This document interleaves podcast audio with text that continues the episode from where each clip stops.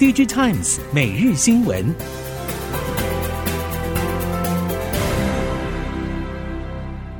听众朋友您好，欢迎收听 DG Times 每日新闻，我是袁长杰，现在为您提供今天科技产业的新闻重点。首先带您看到。虽然中国双十一整体的买气并不热络，但是近日中国手机品牌陆续推出新机，同时为明年上半年的中低阶机种需求进行补货，还是为周边 IC 业者带来稳定的营运支撑。相关 IC 设计业者表示，虽然客户的拉货力道跟往年的平均水准比起来，并没有到特别强劲，但终究是比去年市况急冻的情况好上不少。现在客户倾向以急单的拉货方式回补库存，对业者而言，就是以能够做多少就做多少的心态，并且希望终端销售能够随着时间慢慢回温，并且在明年重新迎来成长。受制美方禁令在收紧，对 GPU 算力管制范围加大，NVIDIA 预计特供中国的降规晶片 H 二十传出十成延后。中国厂家很可能至少十二月才能够获取样片。业内人士分析，H 二十算力相较于 NVIDIA H 一百 A 一百有较大差距，但是 NVIDIA 的 CUDA 生态对于中国厂家还是具有吸引力。但是 NVIDIA 高算力晶片在中国市场开天窗，使得许多中国晶片厂家取得难得的机会。包括云天力飞、龙芯中科动作频频，纷纷积极卡位 AI 推论晶片与 GPU 市场。随着中国监管机关有条件同意，美国晶片设计大厂博通最新宣布，已经完成对企业软体开发商 VMware 的并购交易案。自双方达成交易协议以来，至今耗时长达十八个月。博通执行长陈福阳希望透过合并，在所谓的混合云服务领域进一步站稳脚步，以同时满足希望将数据储存在本地设施或是外部云端企业客户的需求。陈福阳声明中强调，与 VMware 携手之后，将提供更加安全、更灵活的应用环境，进一步推动全球企业进入混合云领域。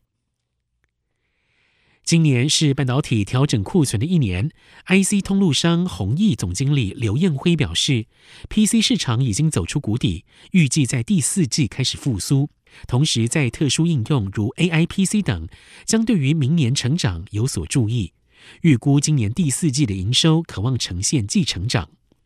网通标案方面，海外市场还是稳定成长。中国市场近期有一些小量需求，不过大部分还在消化未落地的数量，客户端仍在整理库存，而且终端消费还没有恢复动能。预估明年第一季整个供应链的库存才会逐渐趋于健康。AI 伺服器推动高阶 HBM 记忆体供不应求，台系记忆体供应链近年布局利基型应用，随着 AI 成长大趋势延烧，从云端推进到边缘 AI 周边应用，台厂主打高频宽、低延迟的优势，切入小容量边缘运算的记忆体战场。钰创总经理邓茂松表示，目前钰创已经布局 AI 应用，特别是针对高频宽记忆体的中小型 AI 终端应用。另外看好二零二四年会成为 DRAM 产业复苏年，整体库存调整回到合理水位，边缘 AI 记忆体新应用将可望在二零二四年下半年到二零二五年放量成长。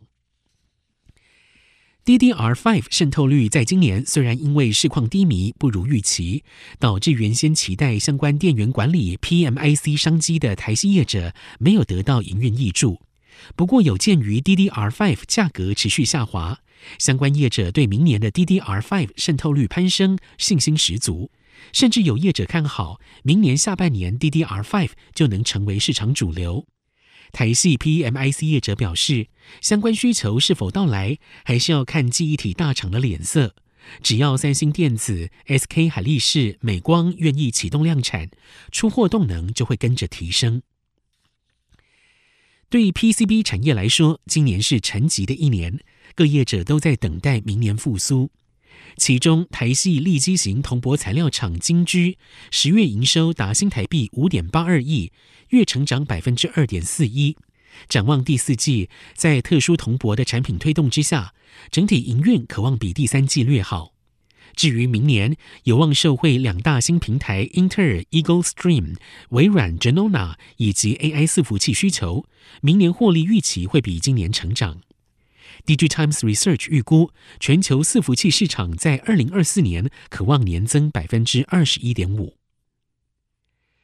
传动元件大厂上银举行线上法说会，针对第四季以及明年展望，上银董事长卓文恒表示，市场需求目前还是低迷，第三季营运表现与今年上半年并没有太大差异，这个态势也会持续到第四季。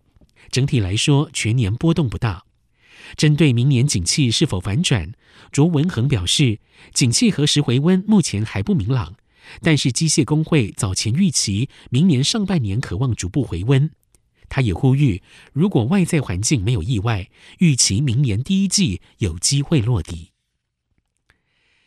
已经开始在日本北海道千岁市动工新建晶片工厂的 Rapidus 表示，将在明年一月在千岁市设立常驻办公室，以推动二零二五年试产两纳米晶片的计划。北海道经济团体预估，Rapidus 在北海道的半导体投资到二零三七年三月的十四年左右，累计经济效应最高可达十八点八兆日元，大约一点二七亿美元。北海道新产业创造机构理事长藤井裕表示，Rapidus 是北海道历来最大的投资，将带来史无前例的经济效应。艾斯摩尔也预计明年秋季进驻千岁，加强与 Rapidus 的合作。三星集团为了培育新一代成长动能的 Micro 显示器事业，传出有望在年底进行组织改编。同时，三星电子半导体与三星显示器的业务结合也受到关注。韩国媒体 ET News 报道，业界相关人士表示，三星正以明年下半年量产为目标，与 Google 高通合作研发 XR 装置，因此明年可能将焦点放在商用化以及事业化。将组织独立，并且升级为事业部。市调业者 DSCC 预测，扩增实境和虚拟实境用显示器出货量将从今年的一千六百万台，到二零二八年成长为一点一九亿台。在举办中的广州车展，比亚迪引领新车发布潮，最引人注目的新车莫过于海狮零七，堪称特斯拉 Model Y 可敬的竞争对手。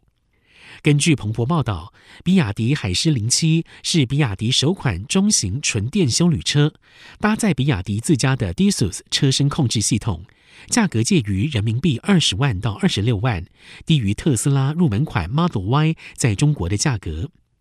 此外，理想汽车推出了首款纯电车 Mega MPV，吉利汽车推出 Zeekr 零零七轿车，小鹏汽车也同场推出首款纯电 MPV。这些展场亮点反映了中国车市的最新趋势。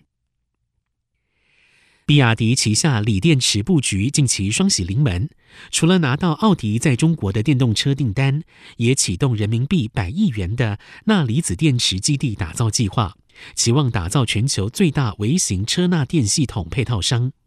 外媒报道，奥迪中国版 Q6 e-tron 以及 A6 e 的磷酸铁锂电池将会由比亚迪供货。以因应奥迪长春新厂的生产车型，而且只在中国市场销售。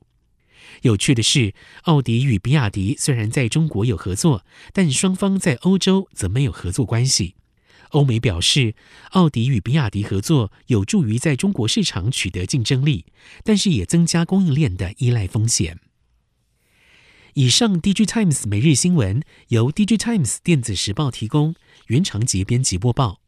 谢谢收听。